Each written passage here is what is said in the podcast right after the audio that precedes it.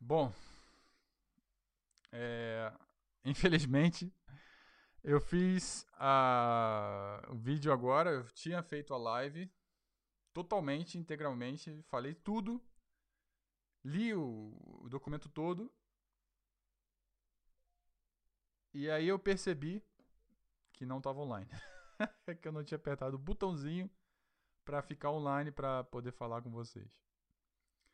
Acontece. Esse tipo de coisa acontece. Mas bom. Então vamos recomeçar tudo de novo e falar desde o início e ler essa nossa carta que vai ser muito interessante. Basicamente, fazendo uma introdução, o Papa Francisco escreveu uma carta para o seu secretário de Estado falando sobre a sua visão da Europa. E essa visão da Europa contempla critérios políticos, porque político é o coletivo, né? é a coletividade. A coletividade sempre vai ter uma característica política, porque a política é a organização da sociedade. Né? Então, podemos ver muitos critérios, características políticas que o Papa Francisco expressa e que, surpreendentemente para muitos, é, são características da visão política conservadora. Então, se você não acredita, lê comigo esse texto que você vai acreditar e vamos juntos começar a leitura do texto. Vamos lá. Então, esse aqui é o texto. Como eu disse, eu já tinha feito até o final e aí eu percebi que não apertei o botãozinho lá. Então, ah, espero que agora já esteja ali, já esteja ao vivo. Deixa eu ver aqui.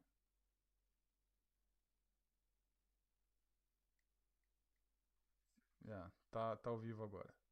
Beleza. Agora tá dando tudo certo. vamos lá. Então vamos escutar desde o início o negócio. Aqui está o documento e eu vou começar a ler para vocês. Carta do Papa Francisco sobre a Europa a sua eminência o cardeal Pietro Parolin, secretário de Estado. Essa carta, né, de 22 de abril, é, 22 de outubro de 2020, e começa assim: Ao venerado irmão cardeal Pietro Parolin, secretário de Estado. Neste ano, a Santa Sé e a Igreja na Europa celebram alguns aniversários significativos.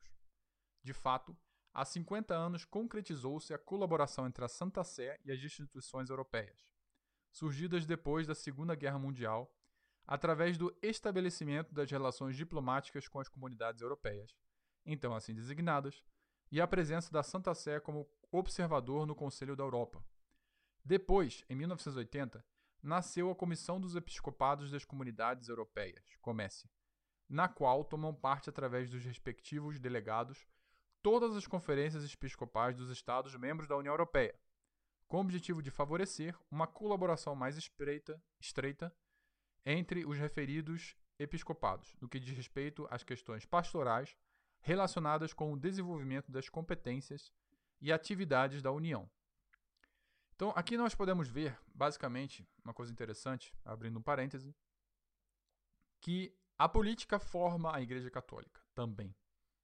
A estrutura humana da Igreja Católica é muitas vezes baseado em divisões políticas que o ser humano criou. Por exemplo, agora, não existiu e nunca existiu uma comissão dos episcopados das comunidades europeias, né? ou seja, uma comissão fixa, uma instituição fixa que organizasse e reunisse todos os bispos de maneira ordinária da Europa. Quando que começou a acontecer? Quando a política dividiu a Europa, né, ou unificou, no caso, é, como União Europeia. Então, nós podemos ver claramente que a União Europeia é sim um fator político que determinou e influenciou a própria visão e estrutura hierárquica da Igreja Católica. Então, continuando. Este ano, continua o Papa Francisco, celebrou-se também, também o 70 aniversário da Declaração Schuman, um fato de importância capital que inspirou o longo caminho da integração do continente, permitindo ultrapassar as hostilidades geradas pelas duas guerras mundiais. Inspirados por estas ocorrências, o senhor cardeal tem programado no futuro próximo significativas visitas às autoridades da União Europeia, à Assembleia Plenária da Comesse e às autoridades do Conselho da Europa. Tendo em vista tais visitas, julgo necessário partilhar consigo algumas reflexões sobre o futuro deste continente, que me é particularmente querido, não só pelas origens familiares, no caso a família dele é italiana, mas também pelo papel central que o mesmo teve e creio que deverá continuar a ter, embora com modulações diversas na história da humanidade. Tal papel torna-se ainda mais relevante no contexto da pandemia que estamos a atravessar. De fato, o projeto europeu surge como vontade de pôr termos às divisões do passado. Nasce da consciência de que, juntos e unidos, somos mais fortes, que a unidade é superior ao conflito e que a solidariedade poderá, pode ser um estilo de construção da história, um âmbito vital onde os conflitos, as tensões e os opostos podem alcançar uma unidade multifacetada que gera nova vida. Neste nosso tempo que dá sinais de regressão, eu não sei especificamente que sinais de regressão são esses que o Papa fala. Essa é uma citação que ele faz referência à encíclica que ele escreveu, mas propriamente não é, saberia dizer quais sinais de, sinais de regressão que ele se refere aqui. Prevalecendo cada vez mais a ideia de proceder sozinhos, a pandemia, pra, provavelmente está falando do individualismo, a pandemia é como uma encruzilhada que obriga a tomar uma opção. Ou prosseguimos pelo caminho embocado no último decênio que parece animado pela tentação da autonomia, provavelmente é o, é o individualismo, esperando nos, nos mal entendidos contraposições e conflitos cada vez maiores. Ou redescobrimos o caminho da fraternidade, que sem dúvida inspirou e animou os pais fundadores da Europa moderna, a começar precisamente por Robert Schuman. Nas notícias europeias dos últimos meses, a pandemia fez sobressair tudo isto. Não só a tentação de proceder sozinhos, procurando soluções unilaterais para um problema que ultrapassa as fronteiras dos Estados, mas também graças ao grande espírito de mediação que caracteriza as instituições europeias. O desejo convicto de percorrer o caminho da fraternidade, que é também caminho da solidariedade, pondo em ação criatividade e novas iniciativas. Muito bem, aqui ele está basicamente estimulando a Europa como coletivo e também como política, como ator político, a solidariedade. Mas os passos dados precisam de se consolidar para evitar que os impulsos centrífugos retomem força. Por isso, hoje ressoam mais atuais do que nunca as palavras de São João Paulo II, pronunciou no ato europeísta de Santiago de Compostela: Europa, volta a encontrar-te a ti mesma. Num tempo de mudanças bruscas, corre-se o risco de perder a própria identidade, especialmente quando faltam valores compartilhados sobre os quais fundaram a sociedade. Valores que fundaram a sociedade. Isso é muito importante. Né? Isso é o, a semente, isso é essencial, isso é o profundo do conservadorismo. A visão conservadora é em si mesmo. Não é só conservar, por exemplo, ah, vou conservar aqui o trem da minha cidade, que eu gosto muito, é algo que fez muito bem, é algo histórico. Não é só isso, conservar. Em primeira instância, em matéria essencial, o primeiro que deve se conservar, e é aquilo pelo qual os conservadores lutam, são os ideais, os valores. Né? E é aqui que ele está falando. É os valores compartilhados, aquilo que funda a sociedade. Né? E ele está falando a sociedade, mas ele, isso aí se pode se alastrar a toda a civilização ocidental que é fundada pela Europa. Então, assim gostaria de dizer a Europa: Tu que foste uma forja de ideias ao longo dos séculos e agora pareces perder o teu ímpeto, não te detenhas a olhar o teu passado como um álbum de recordações. Com o tempo, até as mais belas recordações se atenuam e acabamos por deixar de as lembrar.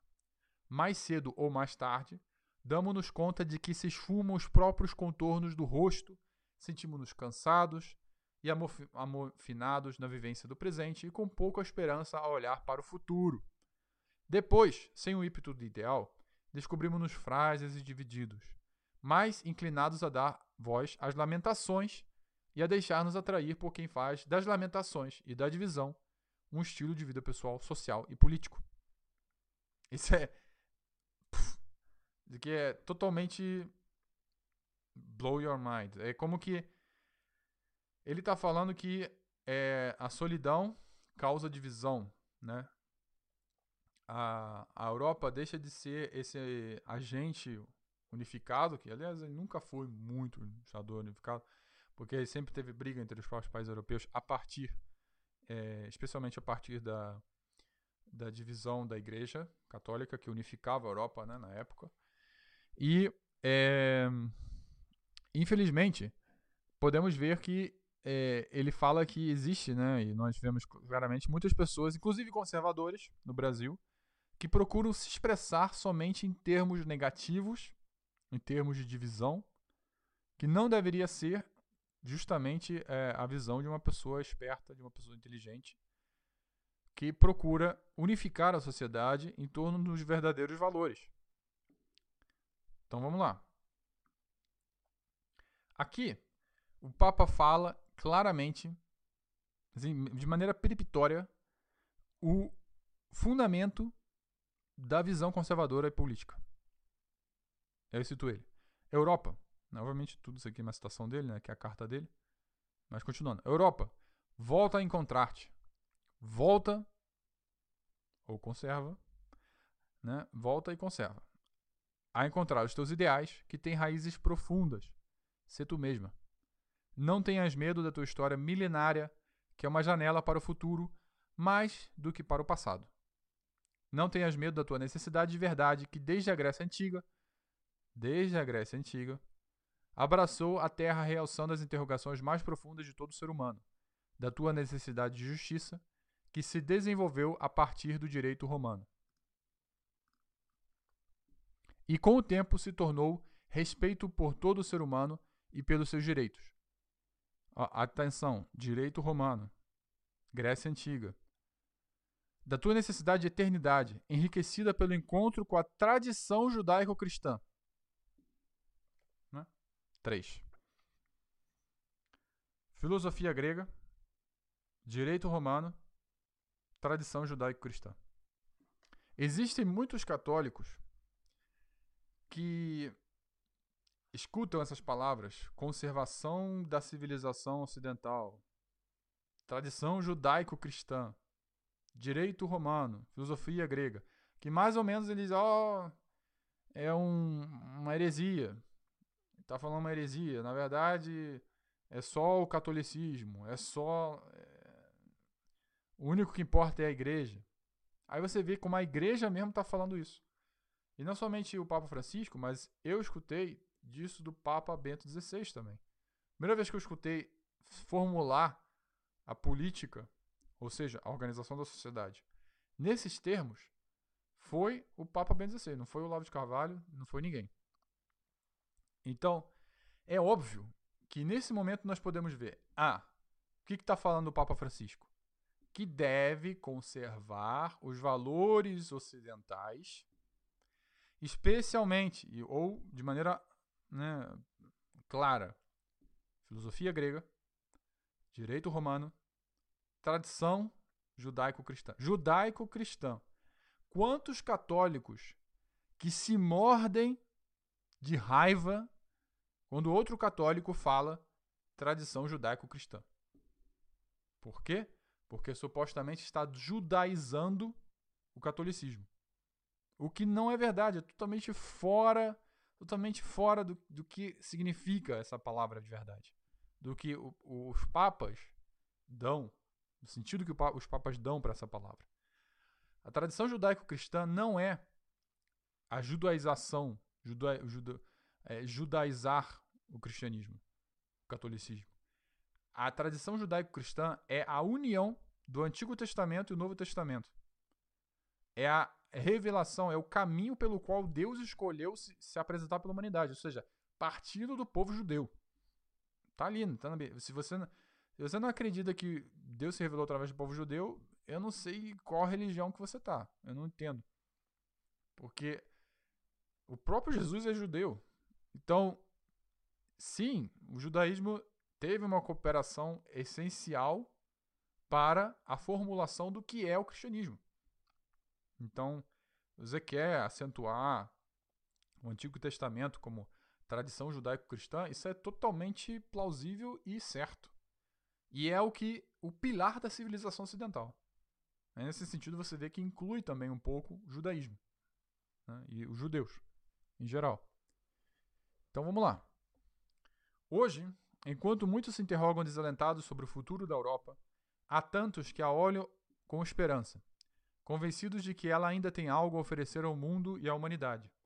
É a mesma confiança que inspirou Robert Schuman, ciente de que o contributo vital para uma Europa organizada pode dar à civilização é indispensável para se manter relações pacíficas. É a mesma confiança que podemos ter também nós, a partir de valores partilhados e radicados na história e cultura desta terra. Então, que Europa que sonhamos para o futuro? Em que consiste o seu contributo original? No mundo atual, não se trata de recuperar uma hegemonia política ou uma centralidade geográfica. Né? Aí ele fala principal, né? o, o contributo original não é o Estado europeu. Não é o Estado europeu. Aí você vê como o Papa Francisco, assim como os conservadores, está tirando o, o Estado como protagonista da vida social, como protagonista da história, como protagonista do contributo europeu para a humanidade. Não é o Estado, não é a hegemonia política, não é uma centralidade geográfica, não é a colonização é, inglesa, não é esses atividades é, políticas, mas é os, é, as soluções inovadoras. Né? Ele, ele enumera.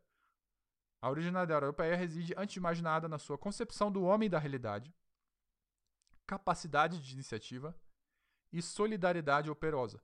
Provavelmente ele deriva essas características dos três pilares da civilização, porque existe uma grande, é, uma grande conexão entre a concepção do homem da realidade, ou seja, como você vê o homem a realidade através da filosofia grega, a capacidade de iniciativa, que é o direito romano, que dá os direitos individuais às pessoas, ao cidadão romano né, na época, e a solidariedade operosa, que é o espírito cristão de ajudar ao próximo.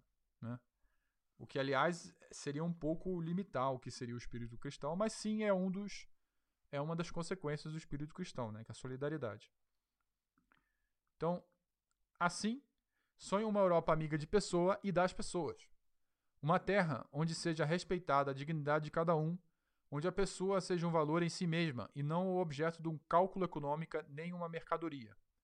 Uma terra que defenda a vida em todos os seus momentos, desde o instante que surge invisível no ventre materno até o seu fim natural. Outra característica grande que existe na política conservadora e que vemos aqui no Papa Francisco, obviamente, é a defesa do aborto. A defesa da vida desde a sua concepção até a sua morte natural.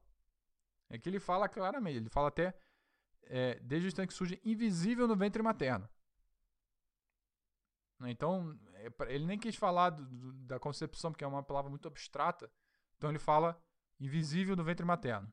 Dizer que você não pode ver, mas está lá. Está lá a vida. Essa é uma defesa do Papa Francisco, que é uma defesa também da visão política conservadora. Porque nenhum ser humano é dono da sua própria vida ou da dos outros. Uma terra que favoreça o trabalho como meio privilegiado para o crescimento pessoal e edificação do bem comum, criando oportunidades de emprego especialmente para os mais jovens. Ser uma Europa amiga da pessoa significa promover a sua instrução e desenvolvimento cultural. Significa proteger os mais frágeis e débeis, especialmente os idosos, doentes, que carecem de tratamentos custosos e as pessoas com deficiência. Aqui ele fala praticamente é uma é, estímulo à proteção individual que o Estado deveria oferecer. é tipo a última instância, né? É o último momento, é o último protetor, ator, especialmente daqueles que são abandonados, sozinhos, não tem quem possa acudir, entra o Estado. Até o Antigo Testamento era bem claro nisso. As viúvas no Antigo Testamento era meio que responsabilidade do rei de cuidar delas. Por quê? Porque eles não tinham ninguém. Literalmente ninguém. O Estado não deve ser o orator principal. É, o Estado mínimo. A velha, a velha história do Estado mínimo do conservadorismo. O Estado não deve ser o ator principal. Ele não deve ser o coadjuvante, é, o, a, o centro de todas as, é, as decisões da sociedade. Ele não deve ser o centro de toda a ajuda financeira. Mas o, o acuado, o sozinho, o indivíduo frágil, sim, deve ter a ajuda do Estado. Isso é óbvio. Então, ser uma Europa amiga da pessoa significa defender os direitos, mas também lembrar os deveres. Significa recordar que cada um é chamado a prestar a sua própria contribuição à sociedade. E aqui ele fala, obviamente, de maneira individual, não é Estado, né? Cada um. Pois ninguém é um, universo, é um universo à parte e não se pode exigir respeito por si mesmo sem respeito pelos outros. Nem se pode receber se ao mesmo tempo não se está disposto também a dar. Sonho com uma Europa que seja uma família e uma comunidade, um lugar que saiba valorizar as peculiaridades de cada pessoa e de cada povo, sem esquecer que estão unidos por responsabilidades comuns. Ser família significa viver em unidade, valorizando as diferenças e começar pela diferença fundamental entre o homem e a mulher.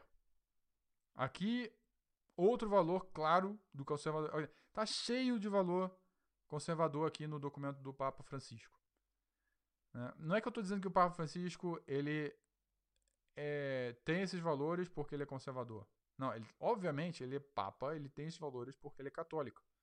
Mas o que dá hum, claro aos olhos aqui é que existe uma semelhança íntima entre os valores que defendem a, a política conservadora e a política cristã, os atos, os defesas, os, as políticas, tudo que o cristão, o católico vê como ideal, que isso aqui, tudo que está escrito aqui, não é somente do Papa Francisco.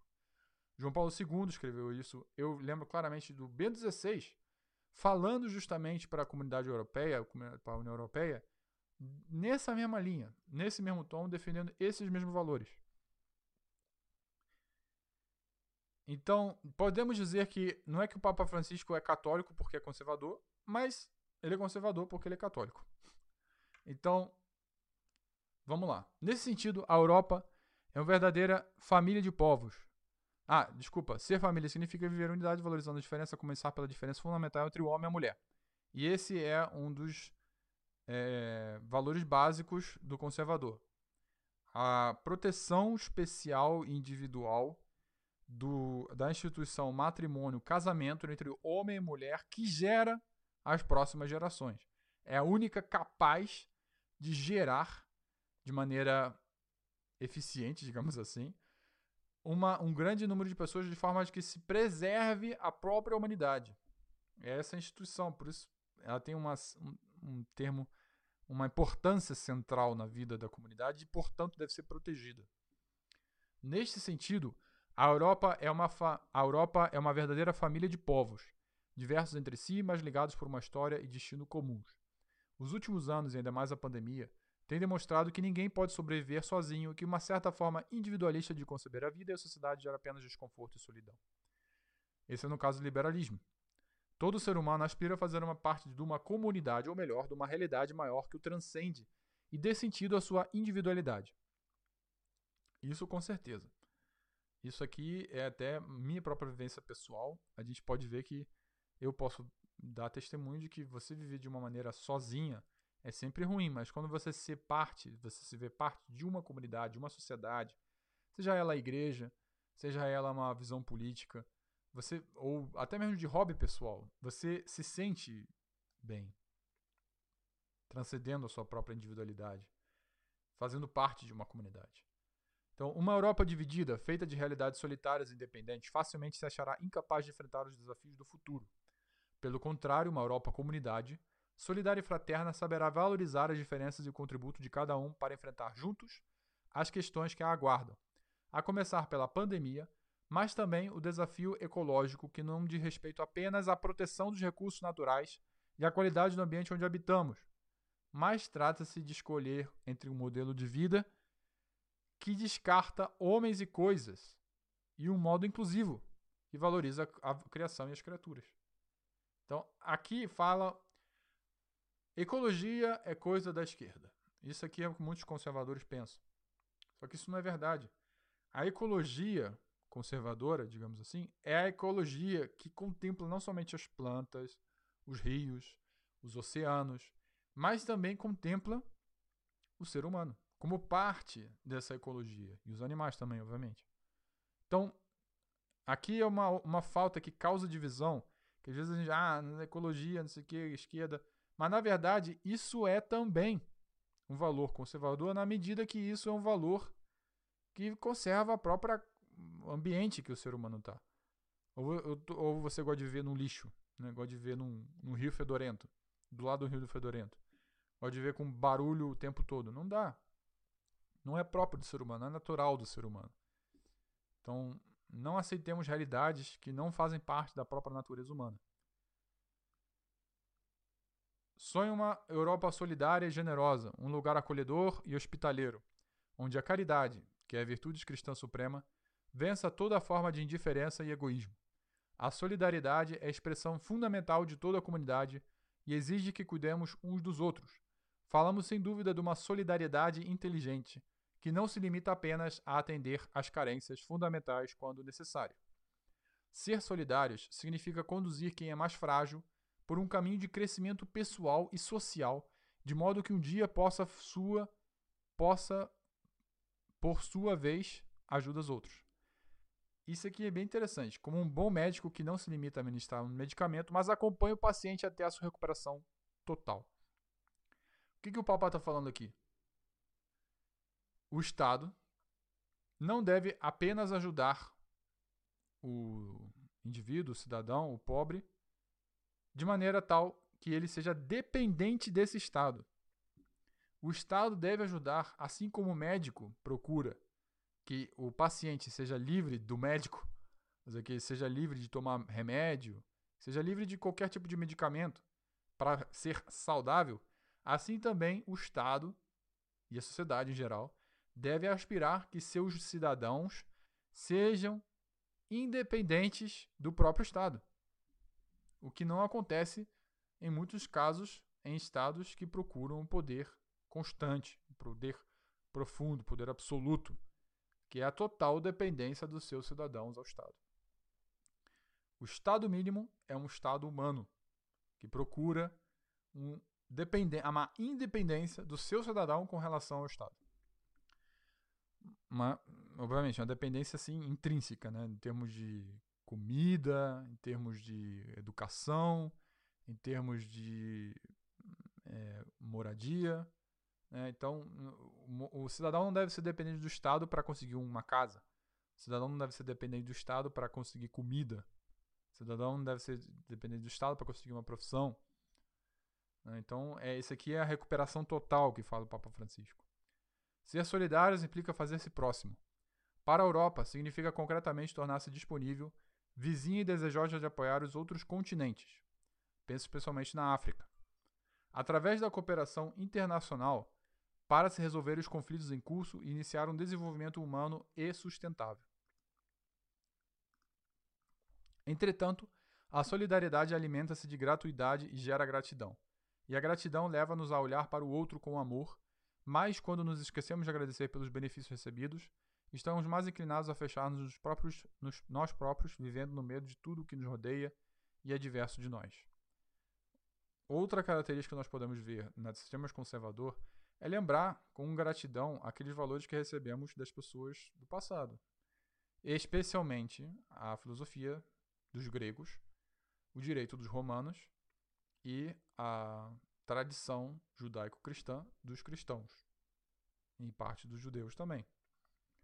Vemos isto nos inúmeros medos que permeiam as nossas necessidades hoje em dia, entre os quais não posso silenciar a diffidência a respeito dos migrantes. Só uma Europa que seja comunidade solidária pode enfrentar este desafio de forma profícua, ao passo que as soluções de parte já se demonstraram inadequadas.